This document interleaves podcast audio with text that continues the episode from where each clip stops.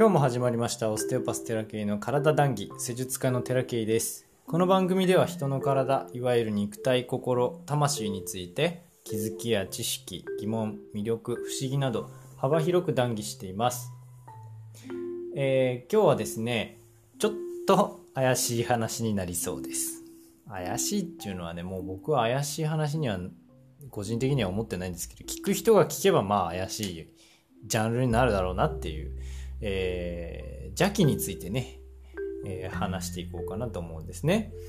えーと、邪気も、まあ、漢字の通り気の一種ですけれども、まあ、タオの本にもね、えー、邪気については書かれてます。まあ、タオの場合は、その、なんていうの、気を、気を流したり、気をこう満たしていくっていうことで、体内から邪気を出すっていう風にしますしただ邪気を出すだけでは正直ちょっと足りないと僕は思っていてその出した分だけいい気を入れるっていうかそういう風にしていかないとなって思うんですけれども。まあ盛り地をしたりねお祓いしたりするのも要は空間の邪気とか自分の周りにある邪気みたいなものを払うというかそういうために行われますけれどもこの邪気っていうのはね結構簡単に入ってくるものなんですね。でちょっとねさっき何もしてないご飯食べた後になんか急にね頭痛がしていやなんだべなまあ前もこの間もなんか急に頭痛がしてあの時は、ちょっと脱水気味だったんですけど今日は結構水も飲んでるしなんだろうなって思ってちょっとねユニバーサルオステオパシーの検査法がああるんですけどそれを応用してね、えー、自分の体内に邪気があるかどうかをチェックしてみたんです。そしたらあの体内にねちょっとあるっていう感じだったんで、政治を炊きました。ホワイト政治をね。そしたらまあ頭痛消えたんですけれども、えー、邪気が体の中に入っているからといって必ずしも頭痛が起きるわけじゃないです。ただ、なんかね、どうもね、やこう、こういう音源を取ろうと仕事をして資料を作っているとですね、なんか回転が遅いっていうか、こう、突っかかるっていうか、なんか、なんかいつもと違う感じがずっとあったんですね。そしてその資料作るのにもうものの10分20分もかかんないんですけどなんか1時間ぐらい経ってていやなんかおかしいなとこの間もこんなんあったなって思ってまあなんだろうなって思ってたら調べたらそうだったっていう感じだったんですよね。ちょっとね忘れちゃうんですよそういうなんかあ自主そのケアっていうかね空間は作ってはいるんだけれども別なところで、えー、入ってきたものを出さずにそのまま来るってこともやっぱね 最近は 忙しいとやっぱ忘れちゃうんだよね。気にしてなきゃいけないなとは思うんですけど、えー、人間ってねいろんなところで目に見えないものを実はたくさん交換しているんですね、えー、いろんな本には書いてますけれども例えば皆さんも経験あるよ人混みに行くと疲れるってことあるじゃないですか。あれももらってることだし帰そういうところから帰ってきたらなんかイライラしてんなとかなんか落ち込んだりするなって別に大体気づかないんですよ。そこに行ったからなんて思ってないからねそもそもね。だから案外そういうことに気づいちゃってる人は人混みが苦手だって人は案外、え、もらってるかもしれません。でね、そういう時は、あの、海からできているお塩っていうのを、あの、安くていいんですけどね。海からできている塩っていうのを一つまみ、一つまみでいいんですよ。一つまみお風呂に入れて浸かるといいらしいです。最近ね、やるの忘れてましたね、そういうのね。もうその、そんな時間がないんですよ。もうね、息子二人を風呂に入れたら戦争なんでね そんな気にしないでたんですけど、あやら、今日帰ったらやろうと思って。で、えっと、人間はね、あの、皮膚っていうものがあるので、皮膚でね、境界線が空間とできているんですよ。で、外の空間と、その自分の中の空間っていうものを皮膚でね、えー、境界線を張ってはいるんですけれども、あのだからこそ、自分の皮膚より外の空間を自分の存在が占領しているようには考えないじゃないですか。どっからどこまで自分なんですかって言ったらこの皮膚の中が自分だって思ってる人結構多いんですけど実はその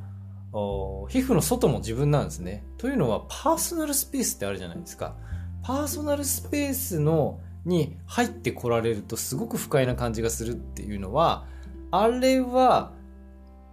要は皮膚の外の存在が自分の空間を占領したからなんですね。だからそのパーソナルスペースのサイズっていうのはきっとあるとは思うんですけどね。大きい小さいとか、質もあると思うんですよ。殻がすごく頑丈な人もいればすごくこう殻があ脆い人もいて。もうとにかく皮膚よりも自分の存在っていうのは大きいんですよね。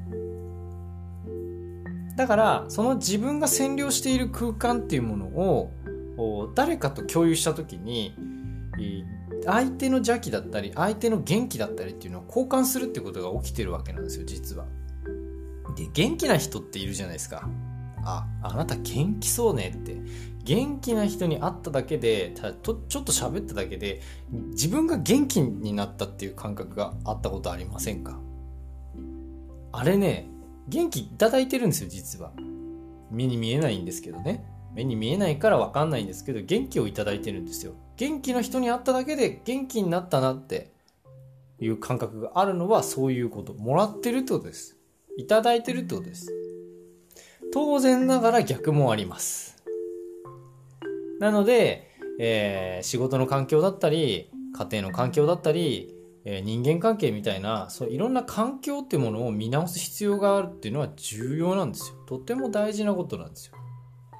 日々邪気の邪気邪気をまとっている存在と接触してたらそれは疲れるに決まってるじゃないですか。お客さんとかもそうなんですけどね。で、えー、生命力って、えー、命の輝きで言えば生命力っていうのは気と同意ですから古本先生も言ってます、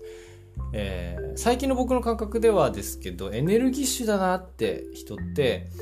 結構こう弾力があったりとかああ満たされているような肉体を持ってるんですね触るとねこう跳ね返ってきたりもするんですでそうじゃない人の体っていうのはなんかこうか細いっていうか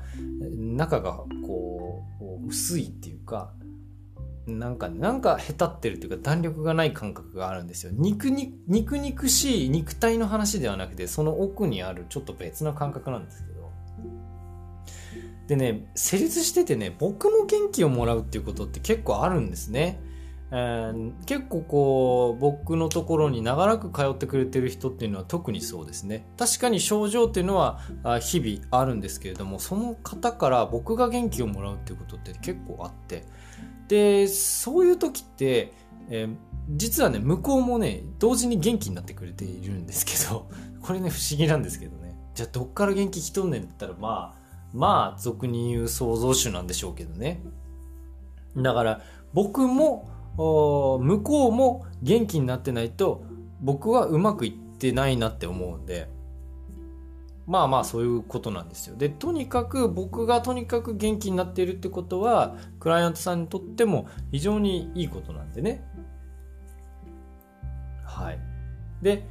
えー、っと、やっぱね、症状があってもなくても、元気な人って元気なんですよ。だから結構人生も、こ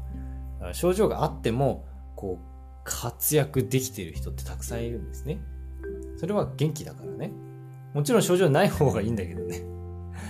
滞ってる部分は確かにあるし、メンテナンスしなきゃいけない部分っていうのは確かにあるんだけれども、もともと持ってる気っていうのは、やっぱ、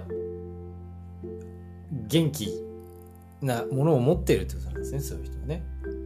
だから僕も、一時確かに元気じゃない時ってありましたけど、今はかなり元気になりましたんで、施術家としてこのね、この状態を維持していかなきゃいけないっていうのは、あ重要なことだと思うんですよ。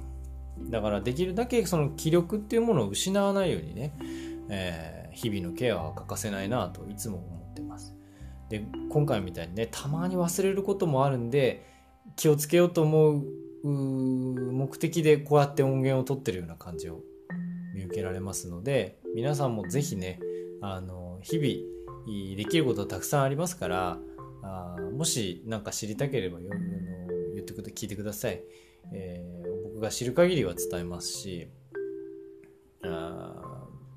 毎日ねえ、元気で過ごすっていうのがどれだけ重要なのかっていうのはね、えー、僕は身に染みて感じましたので、えー、気をつけていきたいなと思います。と今日の談義はここまでにします。ご視聴ありがとうございました。励みになりますので、よろしければお気に入り登録よろしくお願いします。毎朝6時に配信しておりますので、お時間ある時にぜひお聴きください。またね